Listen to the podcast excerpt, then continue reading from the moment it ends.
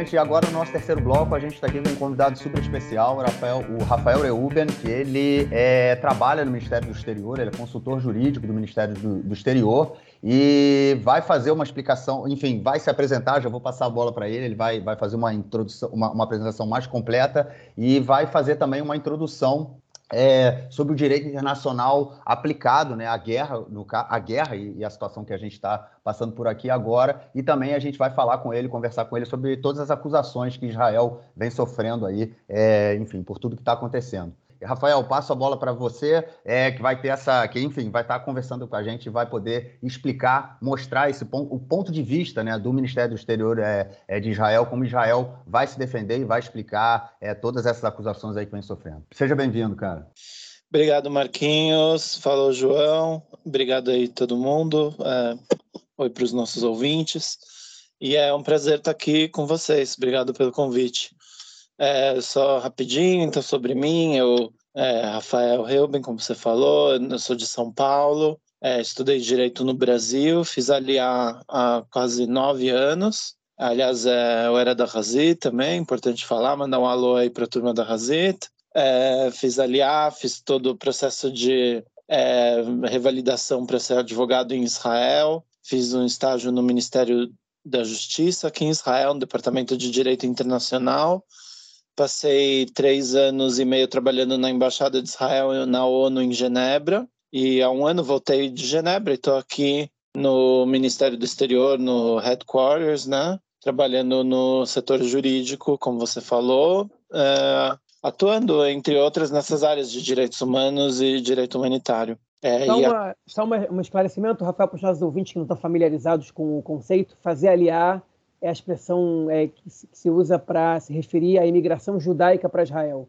Então ele se referiu que ele, ele veio morar em Israel, tem é, quantos anos você disse, Rafael? Quase nove anos. Quase nove anos, perfeito. É, enfim, só para fazer esse, esse, esclarecimento, muitos dos nossos ouvintes não é, não estão familiarizados com o termo, então a gente sempre tenta ser o mais claro possível. Certo, obrigado. É importante clarificação. Então, Rafael, você gostaria então de fazer para a gente essa introdução né, sobre o direito internacional aplicado à guerra e aí depois a gente começa o nosso debate. Certo. Então vamos lá. A gente vai discutir hoje vários assuntos relacionados a crimes de guerra, é, infrações do, do direito internacional. Eu acho importante, assim, é, primeiro fazer uma diferenciação clara, né? É, o direito internacional, ele tem, tem é, critérios claros pra, e regras diferentes para uma situação de paz, entre aspas, que é definida como uma ausência de um conflito armado, e uma situação de conflito armado, né? A palavra guerra tem muitas conotações, então o direito não fala em guerra, fala em conflito armado, que é né, se existe um conflito armado entre duas, duas partes. E, e isso, é, dentro do direito internacional, existe um corpo de leis que não é, é necessariamente igual ao direito corriqueiro, direito internacional dos direitos humanos, como a gente diz, que é o direito do conflito armado, que tem, dois braços. Né? Existe o ius ad bellum, que é, a gente pode chamar isso a pergunta quem tem a, o direito de começar uma guerra, né? Que basicamente é diferenciar um ato de agressão, né? Um estado, uma parte que agride, né? Sai com uma, uma ameaça, um ataque não justificado contra outro e um ato de direito de defesa, tá? Agora, no caso de já talvez entrando né, no assunto Israel, Hamas, Gaza e tudo, é, Israel não, não acredita que a guerra, o conflito armado, né, como eu disse, no, no, segundo a terminologia jurídica, começou no dia 7 de outubro. É, o conflito armado entre Israel e Hamas, que é um, não é um Estado, é um grupo armado, né?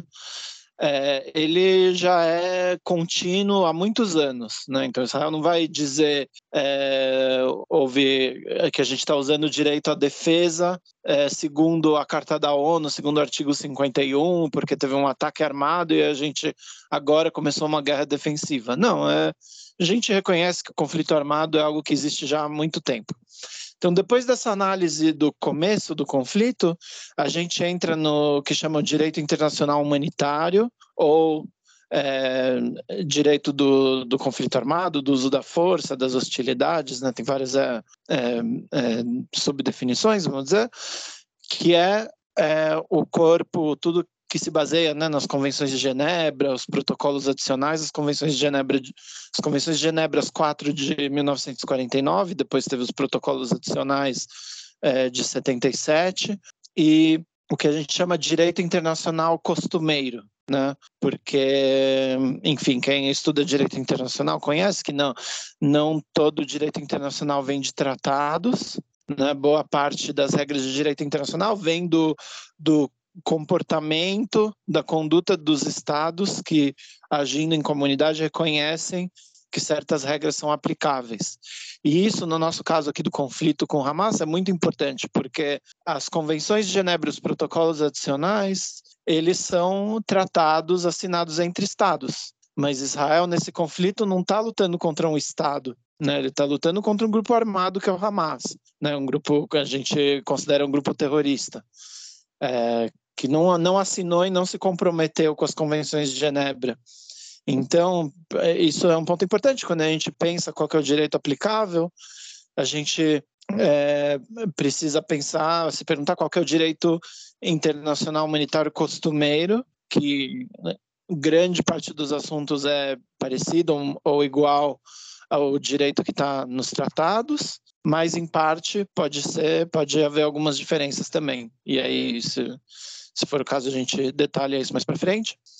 É, e antes da gente talvez entrar nos assuntos específicos, acho importante falar, o direito internacional humanitário, ele se aplica indiferentemente ou independentemente de quem começou a guerra, né?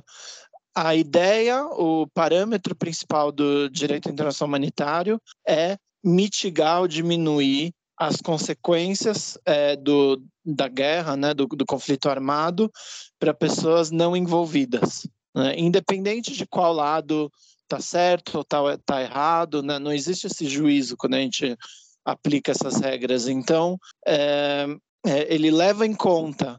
Né? Tem muita gente que critica o direito internacional humanitário, que ele, entre aspas, legaliza a guerra. Né? Tem essa pergunta filosófica: como que pode ter direito de guerra? Né? Se guerra é uma coisa intrinsecamente ilegal, horrível, desumana. Né? E claro que a gente concorda com essas afirmações, mas é, é, importante que a comunidade internacional, quando negociou e pensou nesses princípios que a gente vai estar discutindo hoje, chegou à conclusão que guerra é uma coisa que existe, né? Não, não tem, não, não existe nenhum tratado que a gente pode assinar que vai ilegalizar a guerra, criminalizar a guerra e aí não vai mais ter guerra no mundo. A gente precisa ter em conta, reconhecer que isso é um fenômeno humano que existe, provavelmente vai continuar existindo. Então, dentro dessa premissa, o que, que a gente pode fazer para proteger as pessoas, é, para mitigar a desumanidade da guerra e proteger as pessoas que não estão envolvidas é, diretamente no combate? Né? E aí tem regras específicas sobre é, prisioneiros de guerra, sobre é, soldados que estão feridos e fora de combate, sobre civis né, e, e, outros grupos. Perfeito, Rafael. Bom, é, te cumprimento agora também, agora na frente dos, dos ouvintes. Okay?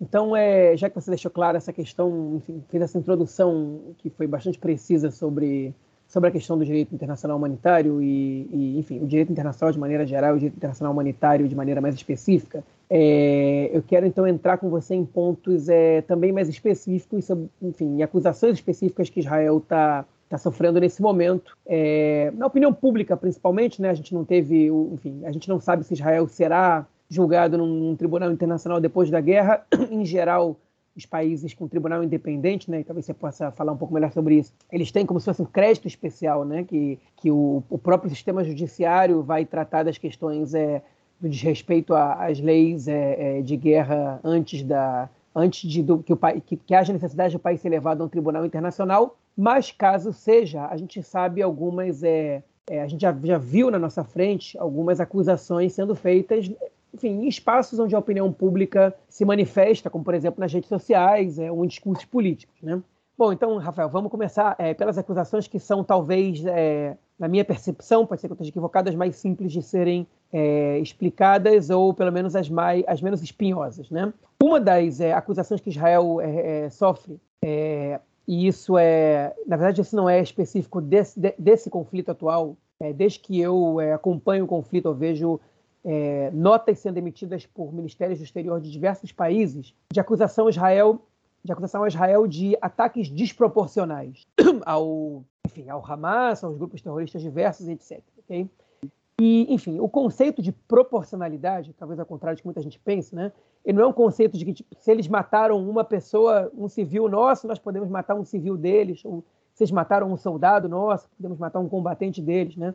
É um princípio é, que, que é, enfim, um pouco mais complexo do que isso, né? Sim, mas é... antes de falar do princípio de proporcionalidade, como eu falei, é, do, né, qual que é o propósito do direito internacional humanitário, que é mitigar é, as consequências negativas da guerra, né, para quem não está envolvido, a gente tem que começar falando no princípio da distinção, certo? Então, é, então como eu disse, a gente o direito internacional humanitário né, parte do princípio que guerras existem e que países vão é, usar a força para atingir objetivos militares, né? Então, é, o princípio mais básico é o princípio da distinção, que diz que existem combatentes e civis, né? Basicamente, é, pessoas que cujo trabalho principal, vamos dizer, né, o papel principal que eles estão é, jogando no conflito é participar da, da luta, né, da, das hostilidades, e é, pessoas que não não estão envolvidas nisso é, tem umas categorias assim um pouco mais espinhosas que é civis participando das hostilidades né? É, enfim é, talvez um detalhe que é uma ideia assim alguém é, chega um exército inimigo e não tem e não tem um soldado, né, não tem uma força militar é, organizada e as pessoas pegam armas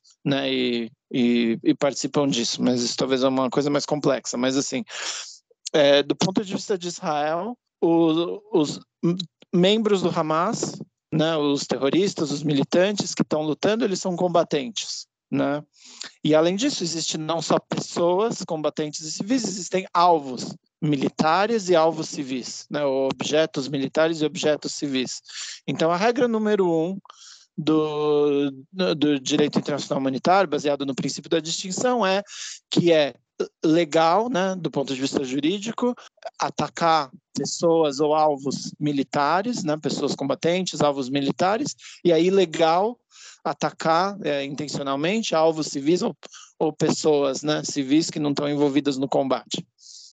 E aí isso leva à questão quando há é, quando há uma mistura, é difícil diferenciar, né? E, a gente precisa lembrar quando eu falei o direito internacional humanitário se aplica igualmente a, a, aos dois lados, né? Independente das circunstâncias, e todos os dois lados são obrigados a, a, a, a, implementar, a obedecer o direito internacional humanitário.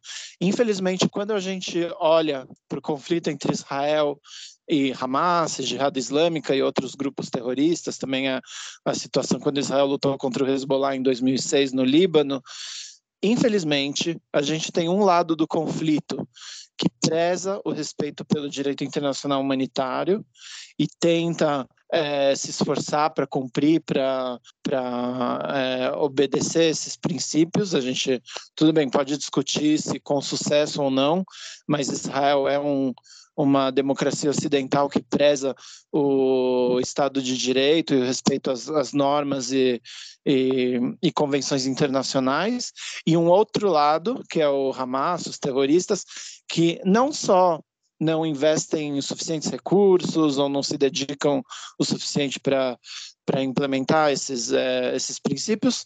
Pelo contrário, eles usam a desobediência ao direito internacional humanitário como estratégia. Né? Então, eles, por saberem que Israel está comprometido com, com, esse, com, princípios como esse, princípio da, da distinção, princípio da proporcionalidade, que a gente já vai explicar o que é, eles intencionalmente se escondem né, é, de, de forma intrínseca a sua estrutura, infraestrutura militar dentro da população civil, dentro de é, instituições, estruturas civis, por saber que isso vai tornar a condução das hostilidades por parte de Israel algo mais difícil e mais complicado, justamente por causa da obediência às leis, leis do conflito armado. Né? E aí é, levanta a pergunta: como fazer quando o seu inimigo é, coloca intencionalmente as, as suas é, é, estruturas militares dentro da, da infraestrutura civil. E a gente viu isso, né, que foi publicado extensamente por Israel e, e, e, muita gente já pode verificar isso. O próprio Hamas se orgulha disso, de como eles escondem mísseis em escolas, em, em hospitais, é, dentro de residências civis, né, todos os túneis que eles é, escavaram né? Por um lado, você tem Israel que constrói é, é, abrigos antibomba em todas as regiões que estão expostas a ataques de foguetes para proteger os seus civis. O Hamas faz precisamente o contrário, né? eles, eles constroem é, túneis com concreto embaixo de instituições civis para esconder estruturas militares. Né? E aí se pergunta o que o que o outro lado que preza pelo respeito ao direito internacional pode fazer para enfrentar uma situação assim. Então a gente chega no princípio da proporcionalidade, que diz o seguinte: quando no ataque a um alvo civil, né, de acordo com o princípio da distinção que a gente já falou, o ataque, o, o, desculpa, um, o ataque a um alvo militar, né, de acordo com o princípio da distinção, é, é previsto que ele vá causar dano civil colateral, justamente por essas questões, né? Que é, é, é, muito fácil, né, juridicamente, atacar uma base militar no meio do deserto, que não tem nenhum, nenhum dano civil colateral, isso não levanta uma, uma questão de proporcionalidade, mas quando a gente está na situação que eu já descrevi, é, a gente sabe que atacar um alvo militar vai causar danos civis. E aí o princípio da proporcionalidade diz, de acordo com o direito internacional, que o comandante, né, ou a força que vai realizar o ataque, é, precisa se certificar que o dano civil colateral não será excessivo em relação à vantagem militar prevista. Né? Como que essa é, avaliação é feita. N não é um, um, o princípio da proporcionalidade não diz que é, depois do ataque a gente conta quantas quantos é, civis se feriram ou quantos objetivos civis foram danificados e baseado nisso diz se o ataque foi proporcional ou não. É, isso é uma avaliação que tem que ser feita de acordo com a inteligência, com a informação que o comandante tem no momento que ele vai ordenar né, ou autorizar o ataque. Então, é, infelizmente, a, é, a gente tem que chegar na conclusão de que existem danos civis é, de ataques lícitos que são horríveis, que são dolorosos, né? Eu acho que enfim, eu não sou um é, consultor jurídico no Exército, eu trabalho no Ministério do, do, Exterior e também não sou um comandante militar. Eu não tenho nenhuma é, inveja de quem está na posição de tomar essas decisões, mas infelizmente, às vezes, né, quando a gente tem um inimigo como o Hamas, que se esconde é, intencionalmente dentro de instituições civis, embaixo de crianças, embaixo de civis, né? É, explorando né, o, as, as regras do direito internacional de forma cínica, infelizmente a gente chega na conclusão que inocentes vão morrer civis vão ser danificados e vão ter ima imagens horríveis. E isso é, não necessariamente contradiz o direito internacional. Né? Isso depende da, dessa avaliação de proporcionalidade, se o dano civil é excessivo em relação à vantagem militar esperada. Agora, Rafael, dentro da opinião pública, a gente vê, se, se, se houvesse um julgamento com júri popular é, da opinião pública, eu acho que Israel seria condenado é, nesse aspecto, ainda que a população seja leiga é, no assunto e com pouca condição de avaliar com termos jurídicos, porque é muito difícil você explicar é, a morte de 12 mil pessoas e de 4 mil crianças, de tantos inocentes. Né? A gente não sabe quantos eram combatentes, eram ativistas, eram terroristas e quantos eram civis. Importante, sim. Não, é, eu, agora, eu, a grande questão é como, a grande questão é que Israel, Israel alega é, que esse é o caminho que existe para enfrentar o Hamas. E, e, agora, como Israel vai conseguir provar inocência é, nessa acusação de, de desproporcionalidade? Frente a tantos mortos civis. Mas só queria também acrescentar uma questão a, a... Eu não sou especialista em comunicação, em asbará, então eu não posso é, falar sobre a opinião pública mundial. Eu, eu, pelo contrário, eu vi assim nas notícias que nos países ocidentais o apoio a Israel é ainda maior que o apoio aos palestinos. Mas, enfim, eu não sei, eu, eu não, não, não, posso entrar nisso. Eu posso dizer o que o direito internacional diz, e se Israel está certo ou errado, assim, dentro das informações que a gente tem, de acordo com o direito internacional.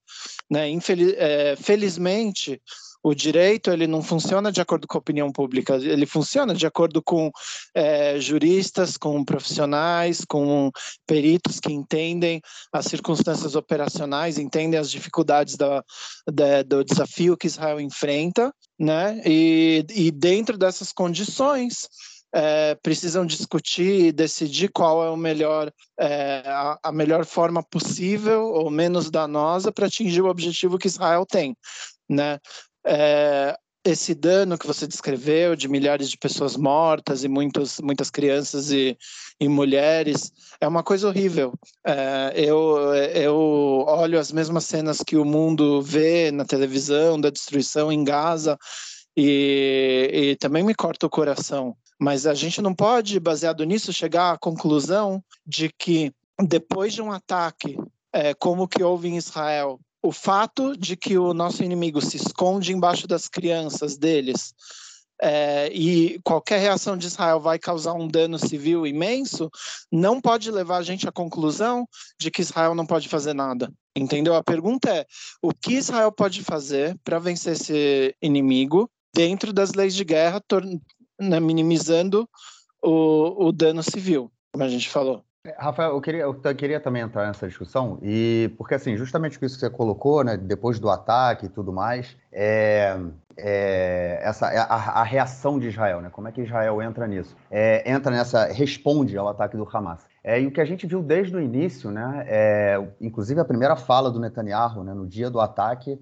é, ele falou por menos de um minuto e falou em vingança. A gente vai vingar o sangue dessas pessoas. E desde então a gente viu um ataque sem precedentes né, da, do, do, exército israelense, é, da Força Aérea inicialmente, é, em Gaza. Né, os números que a gente tem hoje é, é, tanto de bombardeios de Gaza, tanto de mísseis do, do, dos palestinos que foram jogados em Israel é, e de mortos e tudo mais, é um número que é, ele passa qualquer é, total que a gente tinha até o dia 7 de, de, de outubro, né? Então, assim, é, é, é realmente uma coisa desproporcional o que aconteceu de uma forma geral. Tanto o ataque do Hamas, era algo que a gente nunca tinha vivido aqui, quanto a, é, a, a, a, a resposta israelense nisso tudo, né? E a gente viu uma série de políticos israelenses sempre falando com discursos extremamente genocidas mesmo, né? Um discurso é, é vão para cima deles, alguns falando até de, de, bomba atômica, enfim, levantando essa, essa possibilidade. É, e os números que a gente vê hoje, aí eu vou trazer números assim que foram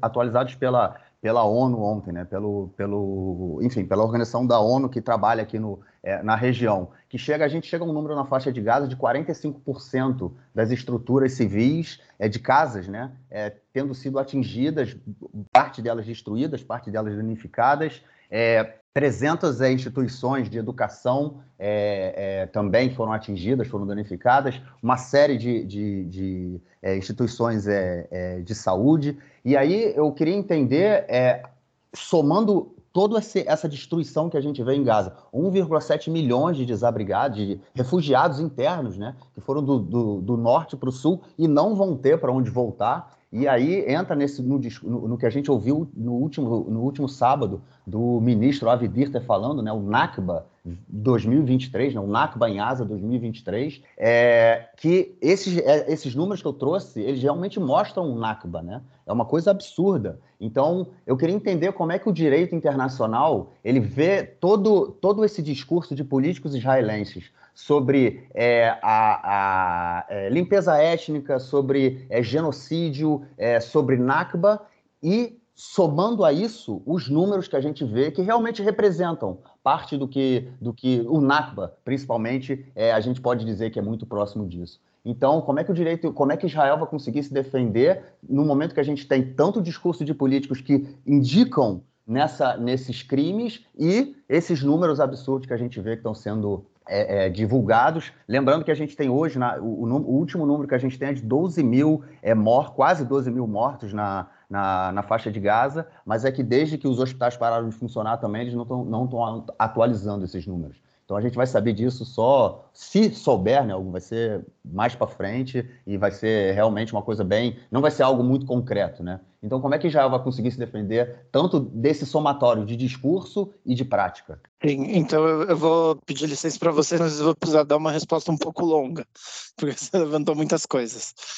Primeiro, a gente tem que começar lembrando que o ataque, como você falou, a destruição em Gaza é sem precedentes, com, com certeza, o desafio que Israel tem agora é sem precedentes, porque até 7 de outubro, Israel acreditava que era possível é, alcançar um, algum tipo de coexistência, de cessar-fogo com o Hamas. Né? E a gente viu isso nos últimos anos, nos últimos, enfim, 10, 15 anos, algo assim, que era uma política de né, tentar se enfrentar com o Hamas de forma pontual, quando, quando tinha uma escalada, né, quando tinha algum ataques de foguetes e coisas assim, e é, voltar para algum tipo de cessar-fogo que incluísse é, melhorias civis para a população de Gaza.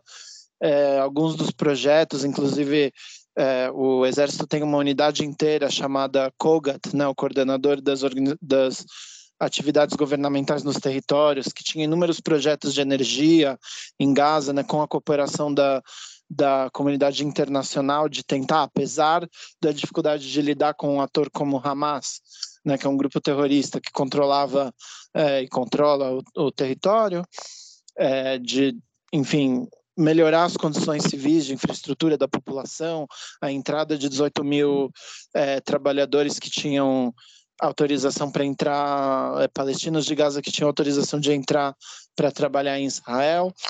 Agora, tudo isso mudou quando, em 7 de outubro, o Hamas, apesar da, das condições em Gaza, que, tudo bem, não vou dizer é, que era um, um lugar fantástico, mas estava melhorando um pouco né, com esse trabalho, essa cooperação, e apesar de tudo isso, o Hamas lançou um ataque de entre, entre 2 e 3 mil terroristas que entraram em Israel para massacrar civis, para ir diretamente, né, que queimaram vivas famílias inteiras e, é, enfim, estupraram pessoas, levaram 240 reféns, né, é, para dentro de Gaza, incluindo é, crianças e bebês, e idosos e famílias inteiras. É, e isso é um contexto importante para a gente entender quando a gente vai avaliar essas questões jurídicas de proporcionalidade e tudo mais, qual o objetivo que Israel quer quer atingir com essa operação. Então, quando a gente fala que o dano civil, né, no princípio da proporcionalidade, segundo o que a gente falou, o dano civil não pode ser excessivo à vantagem militar esperada. Claro que a vantagem militar esperada nessa equação, entre aspas, ela precisa ser entendida à luz do objetivo que Israel se colocou. Né? E depois de um ataque bárbaro desse do Hamas, que matou mais de 1.400 pessoas e feriu e os reféns e tudo o que a gente já disse, a vantagem, a, o objetivo de essa cooperação é que é, a gente chegou à conclusão que não tem mais como é, tolerar a vida ao lado de uma organização terrorista com, com objetivos, com, com métodos como o Hamas faz. Né? Então, a partir do momento que todo mundo concorda, inclusive você ouve vozes em Israel que sempre foram a favor da paz e do diálogo e da, da solução de dois estados e da coexistência com os palestinos, quando inclusive essas pessoas é, é, fazem parte de um consenso amplo na sociedade israelense de que não dá mais para viver ao lado do Hamas, a gente chega à conclusão de que a, a eliminação desse grupo, não vou dizer que o Hamas vai deixar de existir, mas a eliminação do Hamas como uma organização estruturada que pode ameaçar Israel do jeito que fez em 7 de outubro, é, é algo que, não, que, que é interativo nesse momento. Né? E dadas as táticas que, que o Hamas usa de, de uso de escudos humanos na população civil, né, essa, isso entra no cálculo da vantagem militar que Israel é, precisa atingir. Então, então isso não deixa alternativa. Né? Agora eu vou dizer o que você, tudo que você falou sobre o dano civil e as milhares de mortos e tudo isso. É, eu, eu, não há nenhuma dúvida de que há uma destruição agora em Gaza sem precedentes, que Israel é forçado a causar devido a essas táticas que o Hamas usa. Né? Infelizmente, não tem outra forma. E agora, assim, eu não estou discutindo um ataque específico aqui ou ali, porque eu não estou no, no teatro de operações da guerra e eu, eu não nego que pode haver ataques é, de, enfim, de uma conduta errada de um comandante aqui e ali, de uma aplicação equivocada da proporcionalidade em algum ato específico, mas o que eu vou dizer é, como política geral, Israel é, é guiado por esses princípios. E essa destruição enorme não foi causada por um só ataque. Israel não lançou uma bomba atômica contra Gaza. É, eu não posso comentar declarações de políticos, eu acho que a gente tem que entender que num momento como esse, num, é, quando Israel está passando por um trauma, quando tem famílias de 240 reféns presos em Gaza e de mais de 1.400 pessoas que foram mortas, que políticos vão ter é, declarações exageradas e enfim no calor do momento e dizer coisas extremas que eu, eu, eu não posso dizer que eu concordo com que com que foi dito por muitos desses políticos mas o que eu posso dizer aqui no, no, no nível da política que Israel usa e que é implementada é, na prática em Gaza a, a gente conhece a estrutura do exército que é formada por é, assessores jurídicos do Departamento de Direito Internacional da, da Advocacia Militar Geral do Exército, que são extremamente bem, bem treinados em todos esses princípios. A grande maioria dos ataques, principalmente quando é, se trata de ataques aéreos, são aprovados junto com um assessor jurídico, um consultor jurídico que estuda é, avaliação desse ataque de acordo com o princípio da proporcionalidade. Então, é, sim, a gente, enfim, faltam informações, entendeu, para poder avaliar tudo isso. Que a mensagem que eu quero passar aqui, principalmente aqui, é tudo isso é uma situação muito complexa. E guerra é uma coisa suja, feia, bagunçada. Né? Não existe guerra limpa que vai atingir só. Se a gente tivesse um botão que pudesse apertar e serem imediatamente destruídos ou desaparecidos todas as capacidades militares do Hamas, sem um fio de cabelo de uma pessoa inocente ser ferido, claro que a gente usaria isso, mas infelizmente é, não existe ainda tecnologia, não existe é, meio de combate que permita isso. Né? Então, deixa, deixa, então, deixa, eu, deixa eu, eu queria só... essa escolha. Sim, e só, só mais uma coisa que eu te queria dizer sobre a, a, a, a mensuração, né, a medição dos danos civis. É, a situação em Gaza agora é caótica e tem, e tem muita destruição e muitas pessoas é, inocentes foram mortas. Mas os números que a gente vê, eu não tenho a menor ideia de onde eles vêm. É, a ONU não tem é, pessoas em cada esquina, não tem é, é, especialistas forenses contando corpos. Né? Todos os números que a gente tem agora são números que vêm, entre aspas, do Ministério da Saúde palestino, que é basicamente o Hamas. Né? O Hamas é a autoridade administrativa em Gaza, eles que controlam o Ministério da Saúde do Hamas.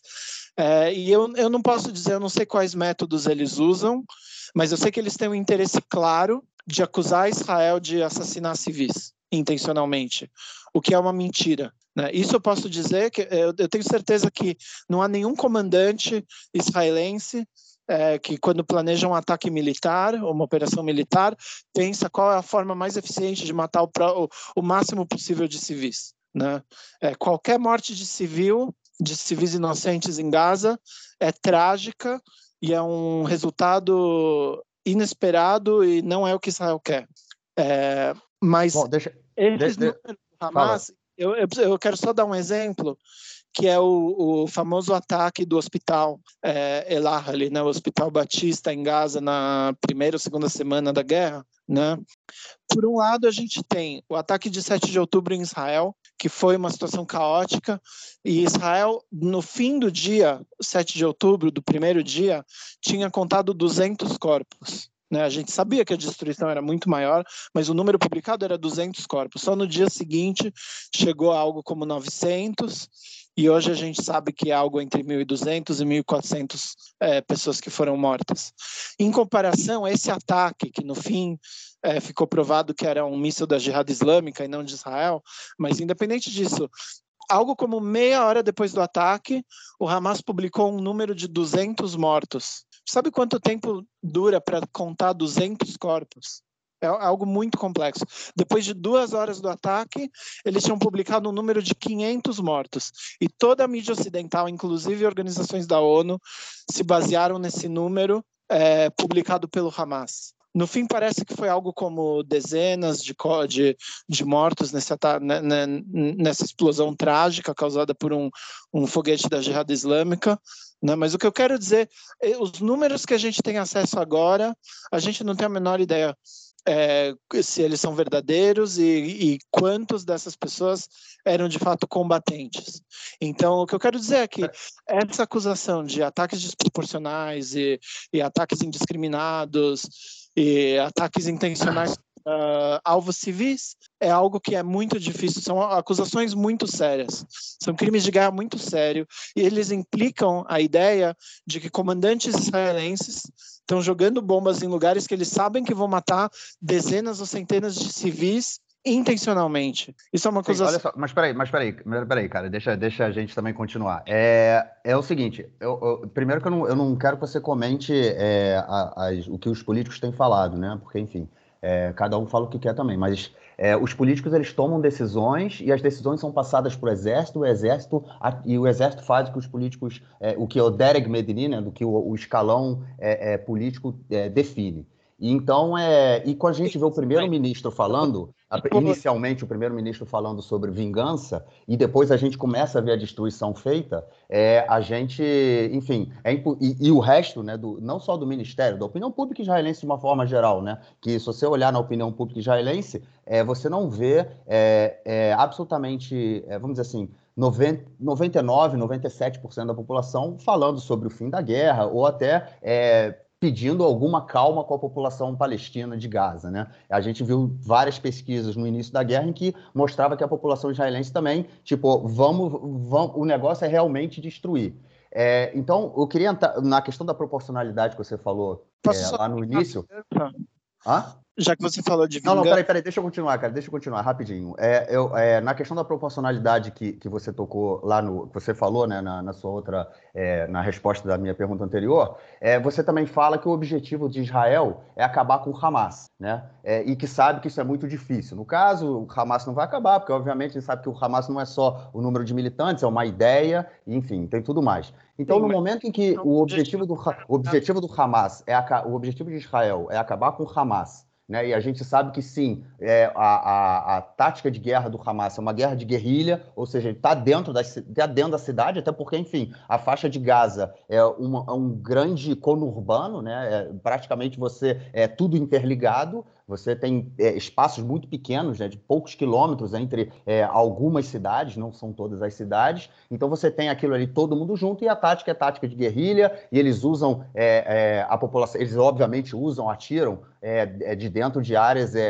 absolutamente muito, muito povoadas. Né? Isso, isso é uma coisa que ninguém precisa afirmar, todo mundo sabe disso. Agora, o número estimado de soldados do Hamas é entre 20 e 25 mil. É, eu, é, é, você pode dizer que o número da, que, que, é publicado pela ONU de 12 mil é um número que você não acredita, que o Ministério da, da, da, do Exterior não acredita, mas enfim, eu, eu, vou, é, eu vou partir desse número como um número é, factível, porque ele, ele foi sendo somado no, no, até que todos os hospitais parassem de funcionar. No momento que os hospitais pararam de funcionar, esses números pararam de ser contados. Ou seja, por mais que eles tenham sido somados pelo Ministério da, da Saúde palestino, que é controlado pelo Hamas, eles saíram de dentro dos hospitais também. E são números que, na verdade, em, é, é, em função de tudo que aconteceu em Gaza, não realmente não, a, a, vamos supor assim, poderia ser muito pior do que, do que esses 12 mil, né, em função de tudo que aconteceu, é, dos bombardeios naquele, no período. Né? Então, assim, é, então a questão é, a gente tem é, essa. Você falando da proporcionalidade e de que Israel, é, o objetivo é acabar com o Hamas. A gente tem esse número de 12 mil é, não, é, mortos, a gente não sabe quantos. Eu preciso quantos... comentar a questão de acabar com o Hamas.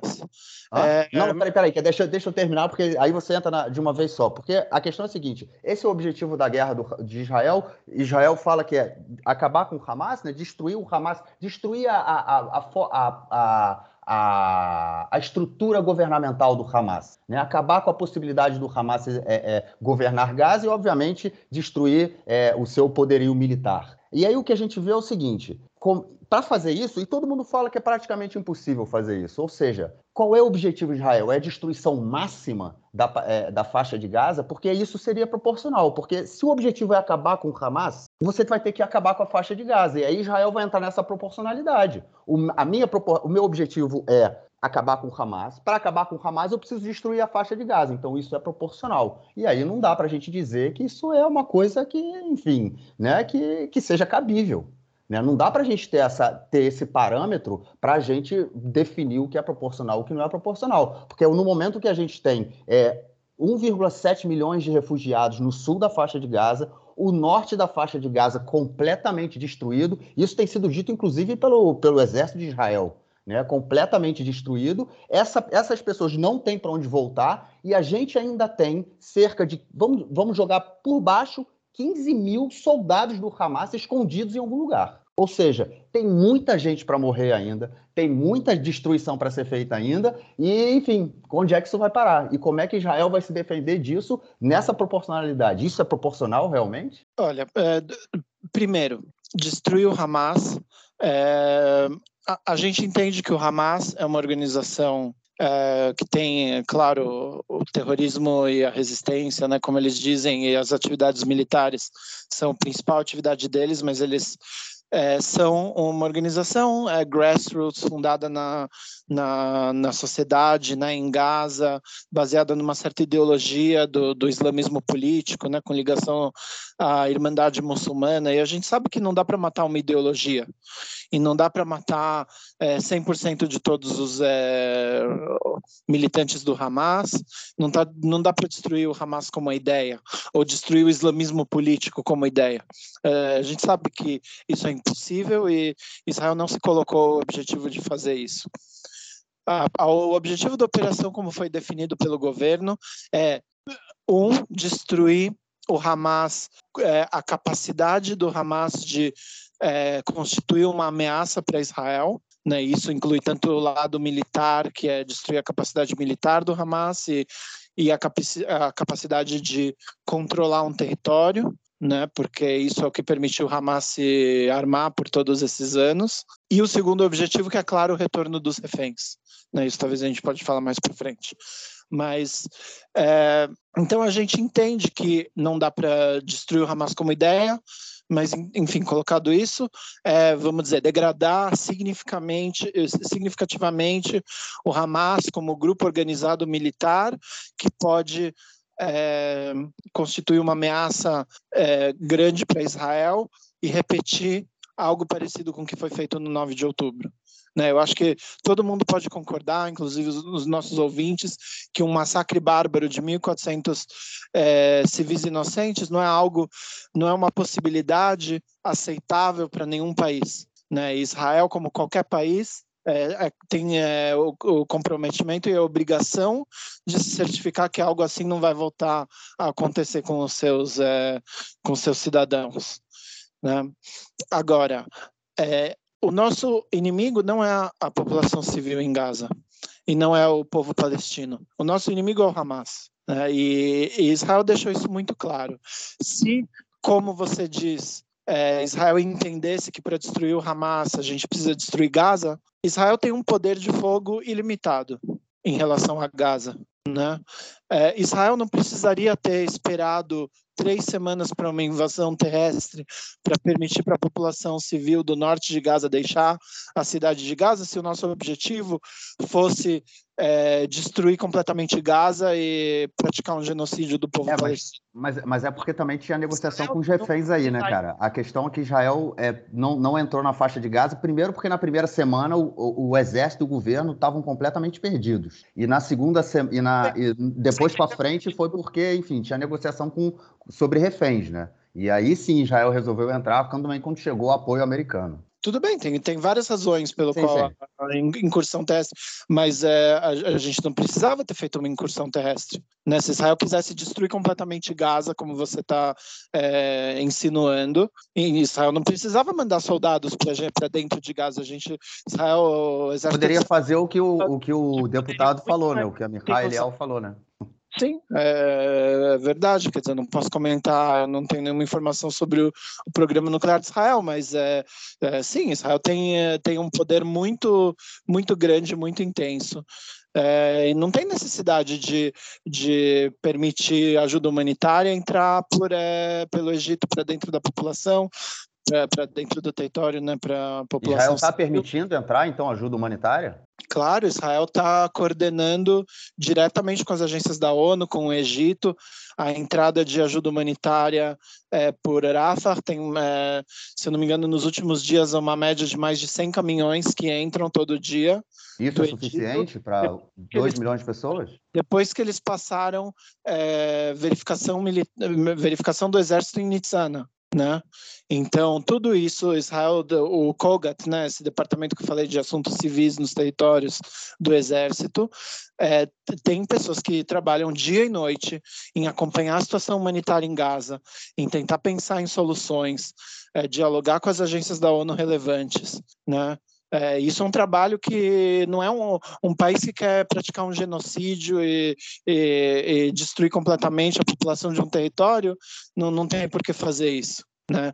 A mesma coisa em relação à evacuação do norte de Gaza, que é um assunto que, que a gente está tá para é, discutir. É, então, já, já, que, já que você abriu isso, vamos, vamos, vamos entrar nesse ponto que eu também quero, que eu também quero é, entender essa questão, porque segundo é, as minhas leituras, outra vez, eu não sou acadêmico na área, é, mas é, eu, eu entendi que migração forçada é, é um crime de guerra. Okay? E Israel, é, é, enfim, é acusado de, de é, forçar a imigração da população do norte da faixa de Gaza para o sul. A alegação de Israel, e você vai poder explicar isso melhor, é que o, o exército quer fazer uma operação na parte norte da faixa de Gaza é, e assim você evita é, a morte de civis. É, a questão, e acho que como o Marquinhos colocou anteriormente, é que a informação que a gente tem é que o norte da faixa de Gaza ele está em grande escala destruído, né? E agora que, enfim, a, além da, da, questão da imigração, da migração forçada configurar crime de guerra, ainda que a gente tem que, tem que configurar se é forçado ou não, ou se é uma recomendação do exército de Israel ou não, você vai poder falar sobre isso. Mas quando essas pessoas voltarem, para onde elas vão voltar? No, configura crime de guerra é a destruição das casas dessas pessoas ou é tido como efeito colateral dentro do princípio de proporcionalidade? Sim, então proporcional. A gente falou do direito internacional humanitário, tem, tem três princípios principais. A gente falou de distinção, de proporcionalidade, que é é, que o dano civil colateral seja, não seja excessivo em relação à vantagem é, militar esperada. E o terceiro é o princípio da precaução. Né? O, o comandante ou a força militar que é, prepara um ataque tem a obrigação, quando se sabe que vai haver ou que pode haver dano civil colateral, tem a obrigação de tomar todas as precauções factíveis dentro das circunstâncias operacionais para minimizar o dano civil. Então, há vários tipos de precauções que podem ser tomadas. É, por exemplo, adequação do tipo de armamento utilizado, da quantidade de munição, né? tudo isso são coisas que, que o, o exército são dilemas ou desafios, né? vamos dizer que que o exército enfrenta dia a dia, em cada ataque eles pensam né, qual o armamento que vai atingir o objetivo militar que a gente tem nesse ataque específico, mas que vai causar o mínimo de dano civil é, possível. E outra forma de precaução é, é todo, toda a parte das advertências. Né? Então, advertências é, são um tipo de precaução reconhecida e até exigida pelo direito internacional é, para minimizar danos civis. Né? Ou, por exemplo, antes mesmo de advertência, vamos dizer que o Hamas está escondendo munições dentro de uma escola ou foguetes. Não, não me lembro se teve um caso assim nessa operação, mas em operações anteriores é, te, teve situações assim. O exército pode escolher a, a, realizar o ataque de noite, quando as crianças não estão tendo aula na, na escola, e isso vai minimizar o dano civil, vai evitar a morte de crianças, e ainda assim atingir o objetivo militar, que é a destruição da capacidade militar é, formada por esses foguetes que estavam lá escondidos, certo? Então, é, da, da, mesma forma, a gente tem a, as advertências, que são advertências que Israel faz rotineiramente a cada ataque, é, em muitos ataques, enfim, quando a, a situação é operacional, as circunstâncias operacionais permitem é, por exemplo, por telefone, né, para as pessoas que estão lá, diz para elas é, saírem. Tem o famoso knock on the roof, aquele foguete sem munição que às vezes lançam no teto de um edifício residencial para sinalizar para as pessoas que o edifício vai ser bombardeado e permitir suficiente tempo é, para que elas saiam. Né, os folhetos que são derrubados por, é, que são jogados por aviões dentro de bairros ou regiões, é, SMS. Eu ouvi de um é, especialista militar, inclusive, que muitas vezes Israel é, se, é, se apropria da frequência de rádio do Hamas para é, advertir a população que uma determinada área vai ser atacada e permitir que eles escapem. Né? Então, isso são tipos de precauções é, é, feitas. Agora, quando se trata da, da, da questão da evacuação do norte da faixa de Gaza, Israel é, já sabia, já tinha informação que a principal base de operações do Hamas é a cidade de Gaza. Né? Por isso teve a decisão de começar a operação pelo norte da faixa de Gaza. E era claro, dada todas as circunstâncias que a gente falou, do ataque de 7 de outubro, da necessidade de é, eliminar o Hamas como força é, militar que ameaça Israel e tudo mais, que seria necessário é, assumir controle dessa região e que teria é, combate muito ativo lá. Por isso Israel fez essa ordem, entre aspas, é, é, é engraçado, não, não, é exatamente preciso chamar de ordem, porque Israel não é autoridade em Gaza. Né? Isso foi mais uma advertência para a população, dizendo: olha, vai ter aqui é, combate muito intenso então a gente recomenda que vocês, para sua segurança, se, é, se mudem para o sul da faixa de Gaza, que é um lugar mais seguro. Né? Enquanto o Hamas é, implora para que, que as pessoas fiquem, né? porque os civis inocentes são os escudos humanos que eles usam, Israel permitiu às pessoas um tempo é, para sair de lá, para a própria segurança. Então, eu, eu não acho que isso configura de forma alguma é, migração forçada nos termos do que é permitido pelo direito internacional, que é o que você falou, migração forçada, principalmente, é, primeiramente é algo que não tem um fim militar, né? Nesse caso, a finalidade principal disso era permitir é, a, enfim, as precauções, como eu disse, né, permitir que Israel realizasse os seus objetivos militares, causando o mínimo de, de dano possível aos civis, à vida de civis é, inocentes. E, é, enfim, é isso. Mas a pergunta, bom, é, a questão é se essa destruição das casas dessas pessoas no norte de Gaza, é, ela, enfim, ela, ela pode ser considerada é, também um crime de guerra, porque no final das contas as pessoas não vão ter para onde voltar. A gente está chegando daqui a pouco na estação do inverno. Entra, é uma boa pergunta, e isso entra na questão da proporcionalidade.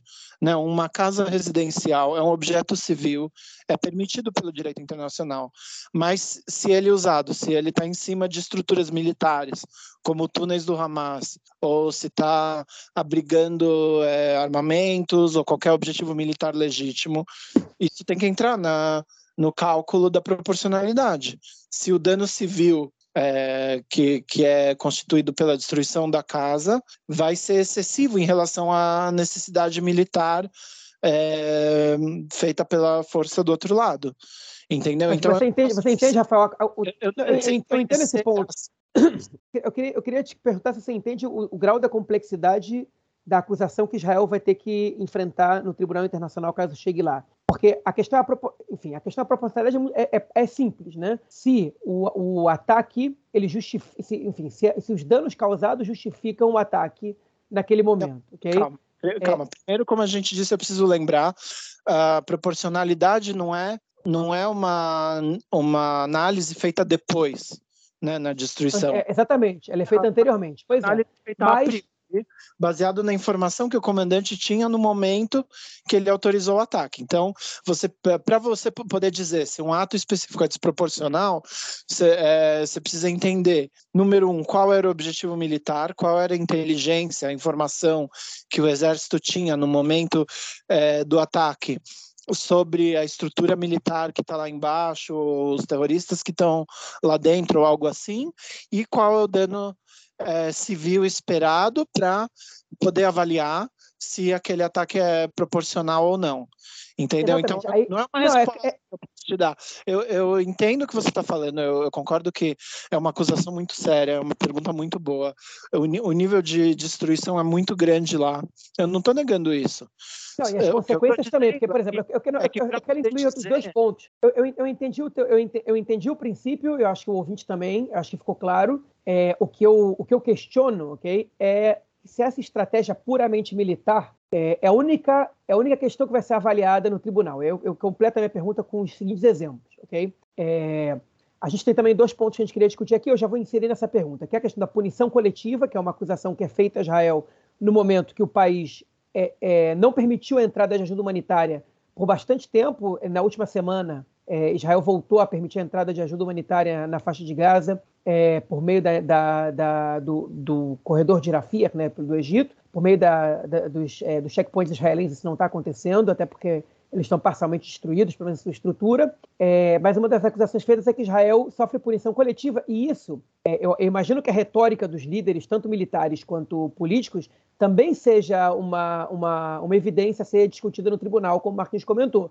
Porque no momento que dizem que não vai ter nenhuma entrada, é, não vai ter entrada humanitária até que os reféns sejam libertados, é, é, isso também é, configuraria, pelo menos na minha visão, leiga que seja, punição coletiva, porque a gente vai deixar a população inteira de vocês sem ajuda humanitária até que vocês libertem os reféns, ainda que você ter reféns, principalmente civis, sob seu comando, também seja um crime de guerra. E, e, também eu vou, eu vou somar essa questão, e é um ponto que está sendo muito debatido, é, os ataques, ou supostos ataques a, a, na verdade a gente não pode mais falar em supostos depois de ontem, é, a instituições médicas, né, instituições invioláveis, que são os hospitais, ambulâncias, etc., é, ainda que, que exista uma guerra de narrativas de que maneira o ataque foi feito, se colocou a vida de civis aqui e ali em risco, é, Israel é acusado de atacar instituições invioláveis. É, e aí eu vou, eu vou, somar essas questões dentro da questão da, da proporcionalidade pelo seguinte: é, o comandante, quando ele faz um ataque, ele tem uma informação no momento. Okay? Foi o que você colocou e, e perfeito, está aí a lei de guerra. Hein? Agora, a questão é a seguinte: quando esse ponto vai parar num tribunal e você destrói tantos por cento da estrutura física do lugar e sabe, o comandante sabe essa informação, ainda que isso não seja uma informação exatamente militar, que daqui a um, dois meses vai começar a época de chuvas em Israel, o inverno, que se proliferam doenças é, é, que, ocasionadas por essa questão, que a fome, a destruição e, e, e a, enfim, e a destruição também do, da, da infraestrutura, como por exemplo o sistema de dessalinização da água, né, que foi que, segundo as fontes locais em Gaza, foi danificado por bombardeios israelenses. Porque, para quem não sabe, Israel só fornece 10% da água em Gaza. É, mas, por outro lado, boa parte da água é de sistemas de dessalinização que eles alegam terem sido danificados, não só isso, como os aquíferos também, por bombardeios israelenses. Então, você submete a população a uma situação de catástrofe civil, né, de, de, de enfim, eu não, eu não, me lembro exatamente qual é a expressão em português que se usa, é, de desastre civil, talvez, é, por conta, obviamente, de, de você combater um grupo terrorista, e isso não são, eu imagino que isso não sejam questões que o, o comandante militar deva levar em consideração, porque o comandante militar está levando em consideração questões militares. Mas, enfim, aí entra o braço político. O braço político israelense não sabe que isso vai acontecer. Ele não sabe que, por exemplo, se ele é, de, fa, faz com que gasolina deixe de entrar na faixa de Gaza, é, os hospitais vão parar de funcionar e doentes vão morrer e bebês vão morrer. Ele não sabe que, que, é, que, que você, quando, quando não permite a entrada de ajuda humanitária, você vai causar centenas ou talvez milhares de mortes. Né? Ele não prevê isso, ele não tem a obrigação de prever esse tipo de, de situação. E aí a pergunta é, é, aonde que a gente vai conseguir explicar para um tribunal de que maneira que isso compensa no, no esforço de guerra? Sim. É, são, são realmente perguntas muito importantes, né, o que você coloca. E é claro que é, as autoridades israelenses têm o dever de prever tudo isso que você está falando. Eu acho que tem, tem pessoas que estudam e pensam e discutem todo, realmente essas consequências civis e, e a, a, situação muito difícil que está tendo em Gaza e que vai ter pelas próximas semanas e, e meses, né? É, eu acho que declarações de políticos não necessariamente eles têm é, é, eles se consultam com a consultoria jurídica deles antes que eles é, falam qualquer coisa na imprensa. E políticos, é, declarações de políticos têm uma grande importância, mas eu acho que elas têm que ser entendidas dentro de um contexto né, de qual é a opinião, a opinião pública é, a qual eles estão se voltando, né, e não necessariamente tudo que foi declarado por políticos é algo que vai ser implementado como política do governo. Né? Só para dar um exemplo, você falou da questão da ajuda humanitária, é, que não vai entrar nenhuma ajuda humanitária até saída dos reféns. Né?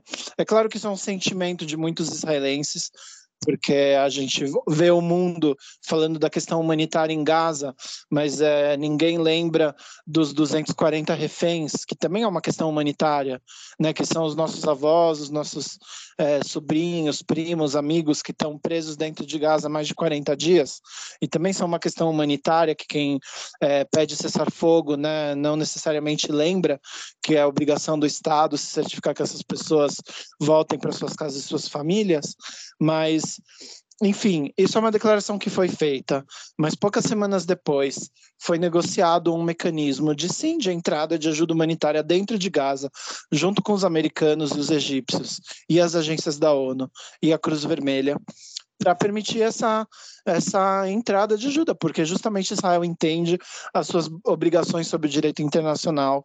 E é claro que Israel está ciente das acusações e dos argumentos que são, que são é, argumentos de peso, são argumentos válidos de que a população é, se não tiver essa ajuda, vai sofrer de forma excessiva e desnecessária. Por isso, Israel é, criou esse meca esses mecanismos, e, e é, eu acho que isso é muita, muitas vezes é retratado na mídia como Israel impediu, né, impede ajuda humanitária de chegar ou algo assim.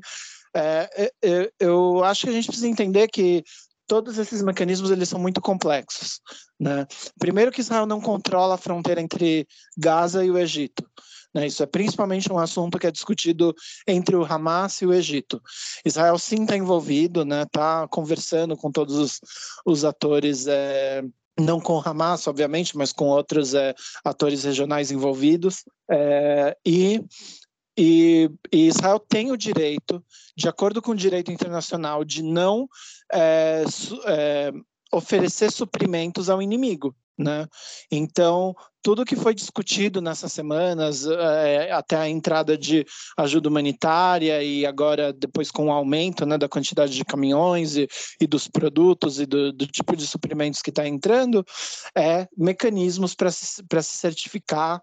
Não dá para ter certeza 100%, mas pelo menos no, dentro do máximo possível de que essa ajuda humanitária não vai, não vai chegar até o Hamas. Né? Israel não tem ob obrigação de dar ajuda é, à, à força inimiga que ele está combatendo. Né, isso é muito claro na questão do combustível, porque a gente sabe que há é, centenas de milhares de litros de, de combustível, de diesel, de gasolina, de gás, dentro de Gaza que foram armazenados e acumulados pelo Hamas ao longo de anos, né, inclusive nos últimos meses, enquanto eles estavam planejando essa operação, justamente por saber que Israel é, iria interromper o suprimento. E eles usam esse gás para esse gás não desculpa esse combustível em geral para geradores que fornecem a, a iluminação e a ventilação dos túneis do Hamas o combustível dos veículos usados pelo Hamas para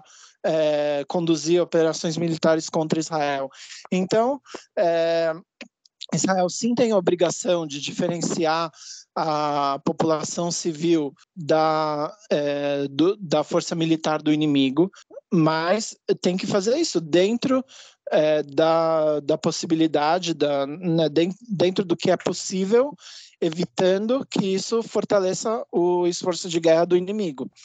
E última coisa, é importante dizer que Israel não tem obrigação de fornecer por si própria ajuda humanitária é, a, a, a, população do, do território inimigo ou da parte é, oposta do conflito. Israel tem a obrigação de permitir a passagem, né, dentro do, da, das condições que a gente já falou. Então, então, então, então, você quer dizer que Israel não tem absolutamente nada a ver com, com o fato de no início da guerra não ter passado ajuda humanitária? Não, Israel não tem nada a ver com isso? É só, foi só Egito disse, e Hamas? Isso.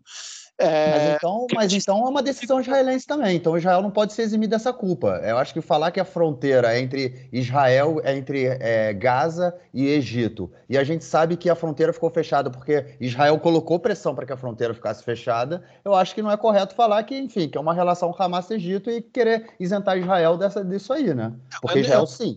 Isso, então... Eu disse que Israel está em contato com o Egito e com outros é, atores é, e que depois de, de algo como duas semanas, eu não me lembro exatamente quando começou, foi concordado um mecanismo para permitir a entrada de ajuda humanitária. O, a, o ataque de, 8, de, de 7 de outubro foi uma surpresa para todo mundo. Eu acho é, é, que não é razoável esperar que Israel, no dia seguinte a um ataque desse, permitisse a entrada de centenas de caminhões humanitários em Gaza e a saída de trabalhadores, como se nada tivesse acontecido. Todo mundo foi pego de surpresa foi um choque, foi uma nova realidade. A gente teve que se adaptar, mas o que eu estou dizendo é que, é, como resultado, é, à medida que o tempo passou e que as é, circunstâncias evoluíram, é, o fato é que agora está entrando ajuda humanitária. Né? É isso que eu quis dizer. Bom, vamos, vamos passar então para o nosso último tópico, que talvez seja o mais espinhoso de todos, mas, mas o mais claro, né? É, enfim, que é a acusação que Israel sofre é, de é, executar um genocídio contra a população é, civil de Gaza. Enfim, genocídio, acho que você vai se estender nisso talvez um pouco depois, mas é, enfim, é um conceito é cunhado pelo por um jurista, né, judeu, inclusive polonês chamado Rafael Lenkin, que entrou, que entrou na, na, na, foi tipificado, entrou na verdade na no, no, no, enfim, no, no conceito de crimes de guerra é, no fim dos anos 40 e início dos anos 50, se não me engano. Eu vou ler aqui como está descrita o crime de genocídio é, na, na, enfim, no, na Convenção de Genebra, na, na verdade não é a Convenção de Genebra, na Convenção da Prevenção de Repressão de Crimes de Genocídio. 1948, sim. Pois exatamente, é uma convenção diferente, né? Está dizendo o seguinte, traduzindo para o português já. Na presente convenção, entende-se por genocídio qualquer dos seguintes atos cometidos com a intenção de destruir, no todo ou em parte, um grupo nacional, étnico, racial ou religioso, tal como, dois pontos. Letra A, assassinato de membros do grupo. Letra B, dano grave à integridade física ou mental de membros do grupo. Letra C. Submissão intencional do grupo a condições de existência que lhe ocasionem a destruição física total ou parcial. Letra D. Medidas destinadas a impedir os nascimentos no seio do grupo. Letra E. Transferência forçada de menores do grupo para outro grupo. E responderão por crime de genocídio quem de, que de fato for provado que cometeu, segundo o Estatuto de Roma, que é outro documento. A. Genocídio. B. Conspiração para cometer genocídio. C. Incitação direta e pública para cometer genocídio. D. Tentativa de cometer genocídio. E cumplicidade no genocídio. Ou seja, os primeiros itens que eu citei são a tipificação do crime de genocídio, né, o que é genocídio. E a segunda parte é quem pode ser julgado é, ao crime de genocídio. Enfim, essa é uma das acusações que Israel é, é, é, é sofre agora de que é está cometendo um genocídio contra a população palestina na faixa de Gaza, que é inclusive um, um dos argumentos que apareceu há pouco tempo nas redes sociais, foi de que o, o crime de genocídio mais recente foi o massacre de Srebrenica, na, se não me engano, na Bósnia, qual foram mortas 7.500 pessoas. E em Gaza, no momento, já morreram cerca de 12 mil pessoas, segundo é, os números do Ministério da Saúde de Gaza, que, que são fornecidos, obviamente, pelo governo do Hamas. Okay? Então, numericamente. Não, é... eu diria que há, há, um bom consenso de que os atos do ISIS no, no Iraque e na Síria contra Yazidis foram genocídios também. E acho que tem outros candidatos né? na história recente. Eu não iria tão para trás. O ah, o do ISIS foi, mas o do ISIS foi é, julgado? Eles chegaram a passar pelo Tribunal Internacional? Não, não, não houve. É, eu, eu não sei responder se é, houve investi Eu sei que houve investigações e processos contra membros do ISIS em certos países europeus, por exemplo, membros de é, europeus, enfim, muçulmanos ou não, que se juntaram ao ISIS e depois voltaram. Eu sei que há é, investigações e processos com base em jurisdição universal na Europa também, contra membros do ISIS. Eu não saberia dizer agora se alguém chegou a ser uhum. condenado por genocídio, mas eu acho que é um bom. É, bom parâmetro. Pelo menos é um bom caso, vamos dizer, né? É.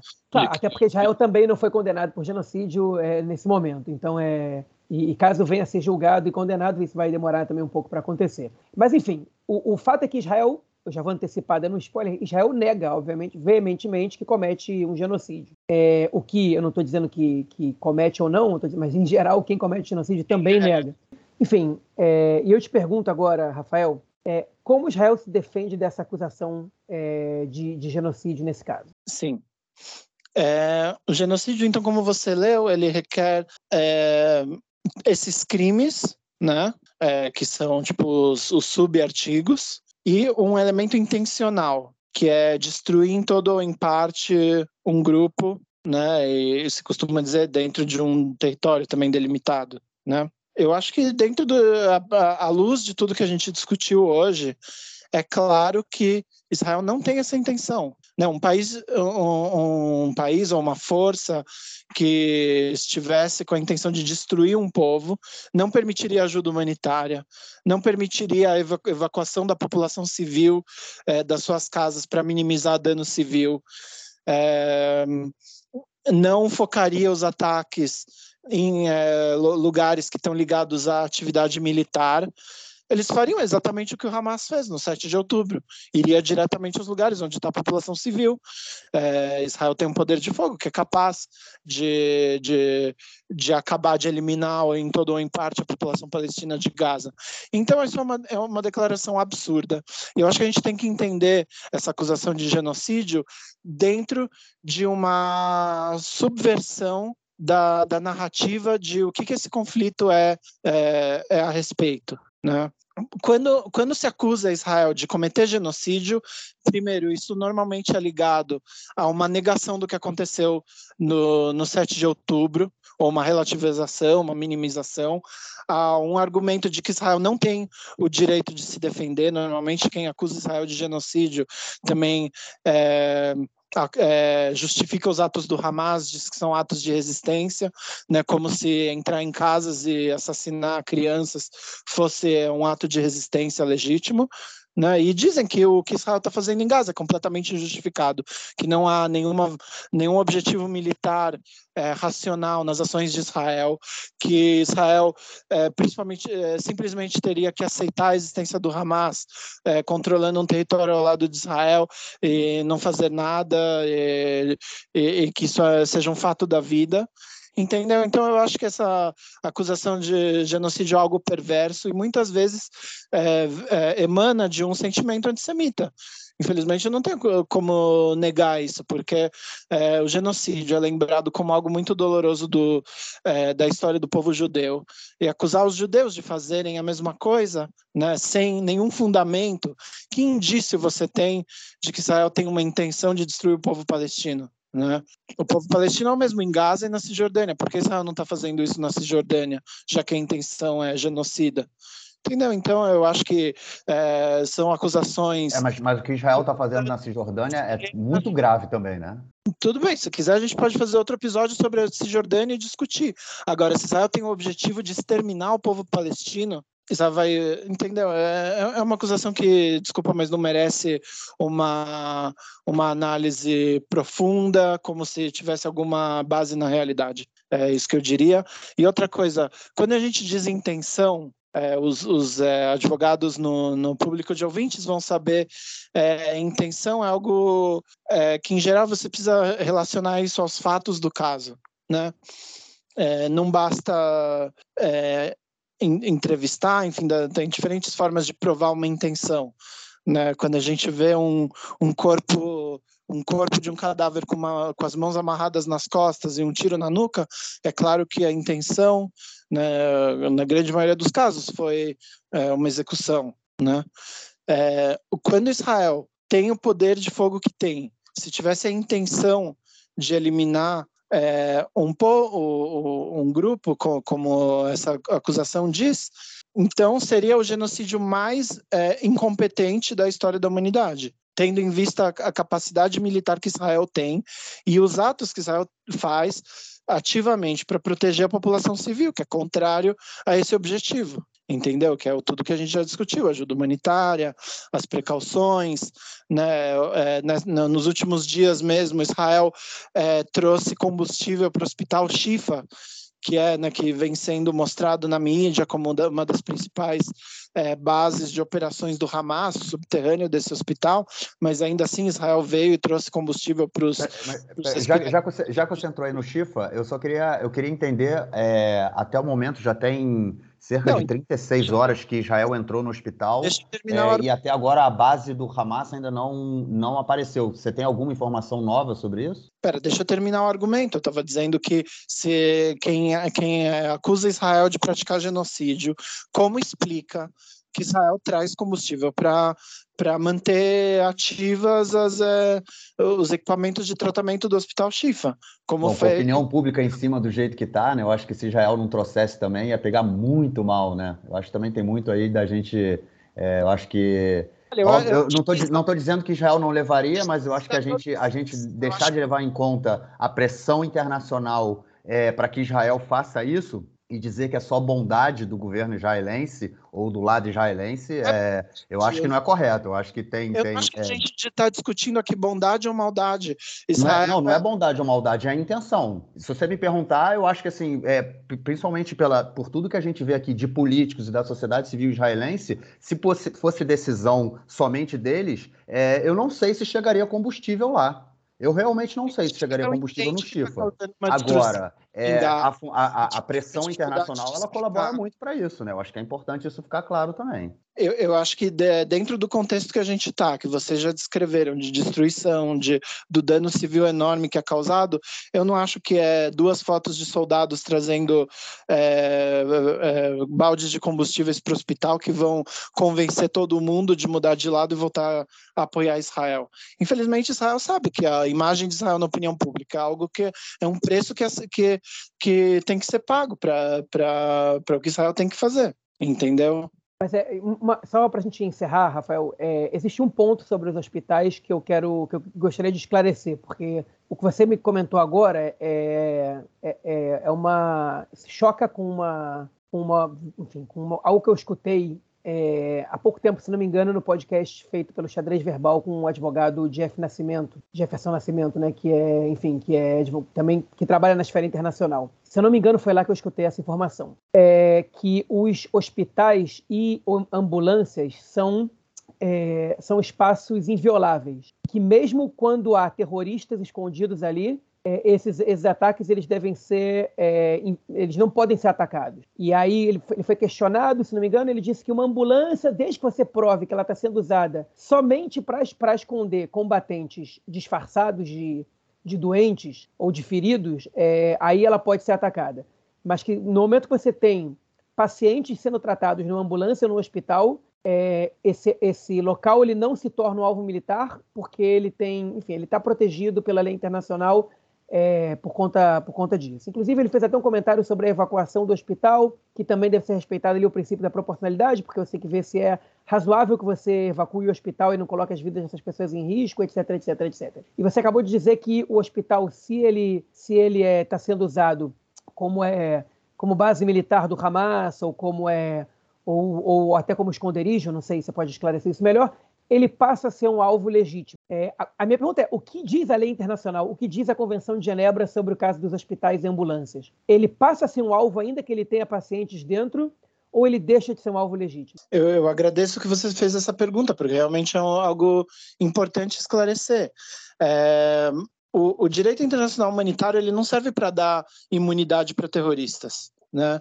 Então, se, se uh, você interpre interpreta as normas do direito internacional para dizer que, ainda que terroristas escondam bombas e foguetes dentro de um prédio com uma cruz vermelha em cima e um, e um, e uma, um departamento de cirurgias, ele continua sendo protegido, inviolável e é completamente proibido atacar, você está dando um, um incentivo para os terroristas irem lá. Eu não acho que o direito internacional, ao dizer que hospitais são invioláveis, é, é, a intenção de servir de mapa para os terroristas saberem onde eles têm que se esconder porque é isso que o Hamas faz.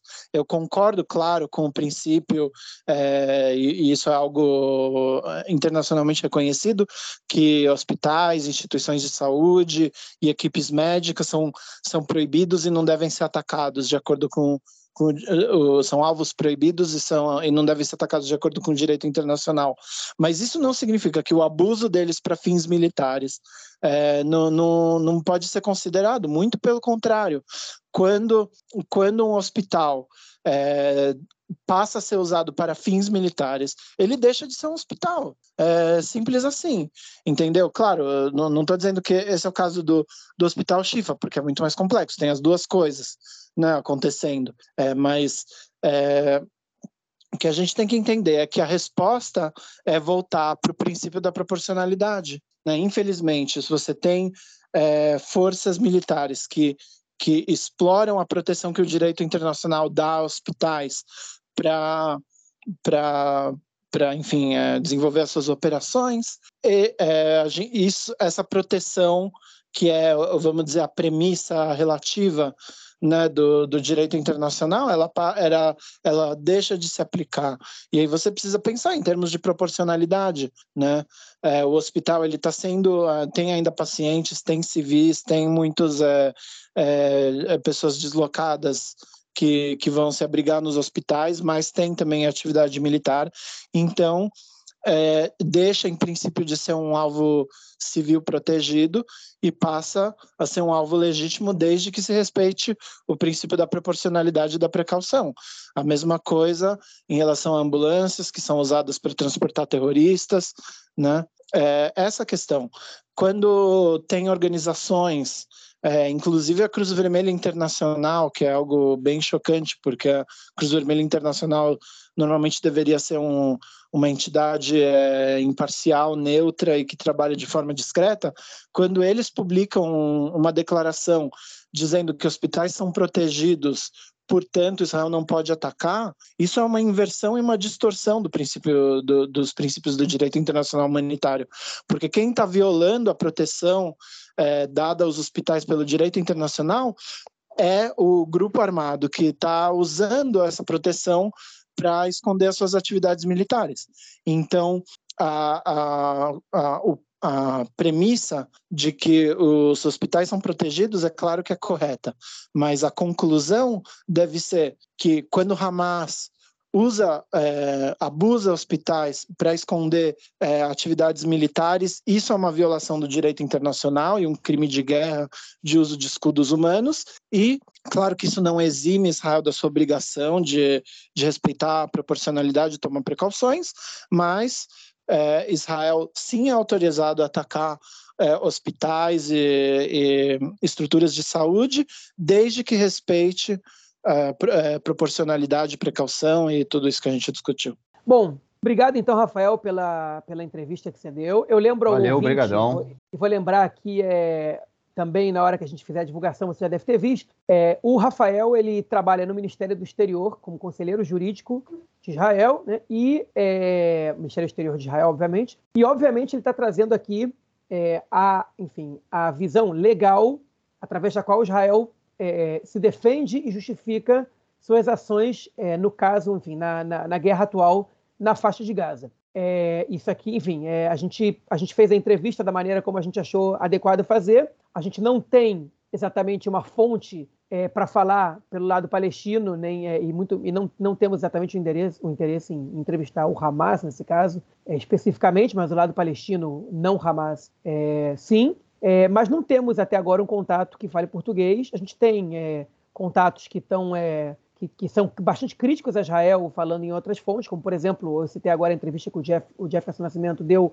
para o podcast do Xadrez Verbal, é, enfim, e vocês podem consultar lá também. Se alguém tiver alguma indicação de alguém que a gente possa entrevistar é, para passar uma outra versão, a gente está é, aberto a sugestões aqui. É, muito obrigado novamente, Rafael, é, por, por, comparecer à nossa edição aqui. E, enfim, e sorte para você e tudo de bom. Tá bom, obrigado, João. Obrigado, Marquinhos, é, pela oportunidade. Fico disposto a outras participações e outros esclarecimentos. É, e espero que a gente tenha conseguido é, transmitir a mensagem aqui para os nossos ouvintes de que é, todas essas decisões, esses cálculos são muito complexos e quando se fazem acusações é, desse tipo sobre ataques desproporcionais, violações do direito internacional humanitário, é, crimes de guerra, etc., a gente precisa ter um pouco de humildade para entender que é uma situação que é uma situação muito complicada, que a